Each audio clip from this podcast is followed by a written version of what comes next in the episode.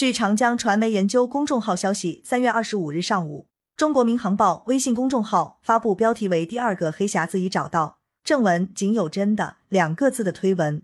这条推文署名有七位记者。半个小时之后，新华社微信公众号发布题为“目前还未找到第二部黑匣子”的推文。